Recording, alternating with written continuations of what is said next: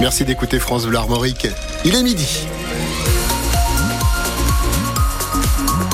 Le journal avec Tiffaine Morin. Il se retrouve dans une demi-heure. Les tracteurs sont en route pour le rond-point de Carnilien à Guingamp dans les Côtes d'Armor. Ils arrivent du secteur de Calac. À quatre jours du salon de l'agriculture, les paysans continuent de mettre la pression sur le gouvernement avec une nouvelle mobilisation dans tout le département. Demain, trois convois vont converger vers la préfecture à Saint-Brieuc. Manifestation à l'appel de la FDSEA qui estime que l'État ne va pas assez vite dans la mise en œuvre des mesures annoncées il y a trois semaines. Le chef de l'État Emmanuel Macron reçoit cet après-midi la FNSEA et les jeunes agriculteurs avant une conférence de presse du Premier ministre Gabriel Attal demain à 9h. C'est demain que les pêcheurs pourront retourner en mer. Depuis un mois, ils sont interdits de pêche dans le golfe de Gascogne après une décision du Conseil d'État destinée à protéger les populations de dauphins. Mais la météo s'annonce mauvaise. Ils devront patienter encore quelques jours avant de pouvoir remettre leur filet à l'eau. Pourtant, ils n'attendent que ça. Reportage à Audierne, Angeline de Muinck quatre semaines déjà que Benoît Normand s'occupe comme il peut à bord de son aurore boréale. Des petites bricoles à bord du bateau. Des petits trucs qu'il y a à faire, mais qu'on n'a pas forcément le temps de faire quand on est en mer.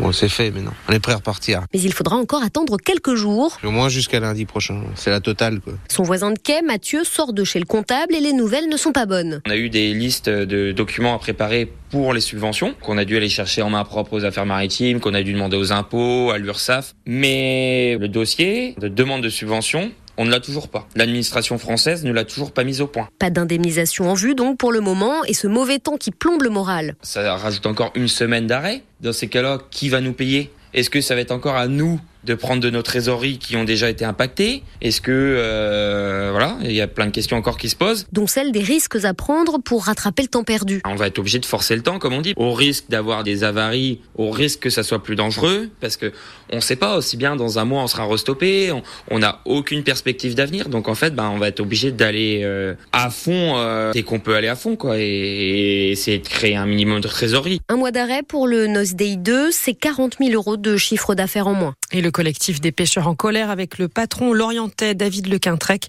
appelle les professionnels à se tourner vers leur comité de pêche pour demander des indemnisations supplémentaires. Un jeune homme de 20 ans condamné hier à un an de prison avec sursis et 240 heures de travaux d'intérêt général par le tribunal de Brest.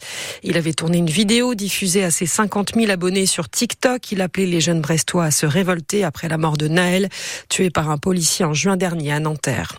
La délinquance en hausse dans les zones rurales du pays de l'Orient, notamment en ce qui concerne les violences intrafamiliales. 115 plaintes supplémentaires déposées en zone gendarmerie l'an dernier. Dans les campagnes, toujours, les vols de voitures ont augmenté de plus de 32%. Les pompiers ont déployé de gros moyens pour venir à bout d'un incendie hier soir en Ille-et-Vilaine. Il s'est déclaré vers 21h dans un appartement de Redon. Une femme de 90 ans a été blessée, transportée à l'hôpital. Une quarantaine de pompiers ont été mobilisés. Ils sont dans le train. Les CM2 de l'école Lucie Aubrac de Saint-Dominique entre Rennes et Saint-Malo vont rendre hommage à Misak Manoukian, ce résistant arménien qui va entrer au Panthéon demain. Et dès ce soir, il participe à une veillée funèbre au Mont Valérien où Misak Manoukian a été fusillé comme mille autres résistants pendant la guerre. Seules cinq classes en France ont été retenues pour cette cérémonie, dont le CM2 de Saint-Dominique, Éric Bouvet. À ceux qui se demandent pourquoi Misak Manoukian est panthéonisé. Bah, les gens qui vont au Panthéon, c'est les gens qui ont été importants pour la France. Et il a été Misak Manoukian, explique Ewen. Il est allé en France pour se réfugier et du coup il a été le chef d'un groupe de résistance qui s'appelle le FTP Moy. Et pour RL. C'est une personne importante. Il est mort pour la France. D'autant, ajoute Charlotte. En fait c'était pas un Français, c'était un Arménien, mais pourtant il a fait des grandes choses pour la France. Alors pour Lucas. Pour moi c'est un exemple, comme ça on c'est comment agir en cas de guerre. Et ça passe donc par ce qu'on appelle le devoir de mémoire et que Léane interprète par devoir euh, se rappeler des gens qui nous ont rendus libres. Et c'est tout le travail amorcé par leur enseignant Pierre Chapa. Depuis euh, novembre, on travaille sur la résistance, sur la Deuxième Guerre mondiale et sur euh, pourquoi cette figure est aussi importante en France. Et ça va même plus loin pour Pierre Chapa. Réarmer nos jeunes sur la démocratie, la lutte contre l'antisémitisme, la lutte contre la la xénophobie. Et travailler autour de la panthéonisation de Manoukian, c'est un moment idéal pour faire ça. Sachant que la classe a aussi rencontré des anciens combattants pour en faire un projet intergénérationnel et participe au concours national de la résistance. Un reportage d'Éric Bouvet à retrouver sur francebleu.fr.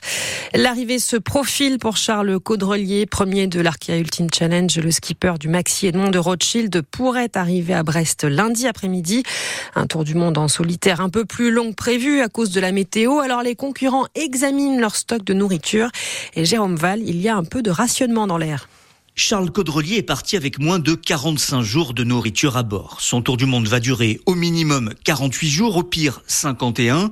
Il a dû faire un inventaire de ses sacs de nourriture. Je me rationne un peu, je t'avouerai. Mais après, il y a plein de trucs que je mangeais pas, qui sont restés, qui pourront m'alimenter. Et j'ai énormément de soupes euh, protéinées euh, que j'ai pas consommées. S'il faut, je peux vivre de ça. euh. Même chose pour son poursuivant Thomas Coville, à 6 jours derrière, mais lui a quelques réserves. J'ai pas touché aux féculents, euh, pâtes, riz, semoule, euh, sur lesquels je pourrais jouer à la fin euh, en plus. Dès que je mange pas assez, dès que j'ai pas le même rythme, je le ressens dans ma performance. La nourriture est un véritable enjeu pour tenir le coup physiquement sur une si longue durée, d'où l'œil du directeur de course Guillaume Roté. C'est toujours une inquiétude de manquer de la nourriture à bord. Après, ils sont pas dans un rationnement extrême. Il faut relativiser. Il y a le fait de plus avoir à bord ce qu'on aime manger et le fait de plus avoir de nourriture du tout. Ce que confirme Anthony Marchand à quelques heures de passer le Cap Horn. On a tous tendance à commencer à taper dans les bonnes choses. Les petits goodies euh, sympas, euh, bah, il y en aura plus à la fin. J'ai quand même sauté beaucoup de repas. Donc euh, non, non, je suis pas inquiet sur le côté nourriture. Tout comme celui qui clôt la marche, Éric Perron, encore dans le Pacifique. Il me reste encore des oranges, tout va bien.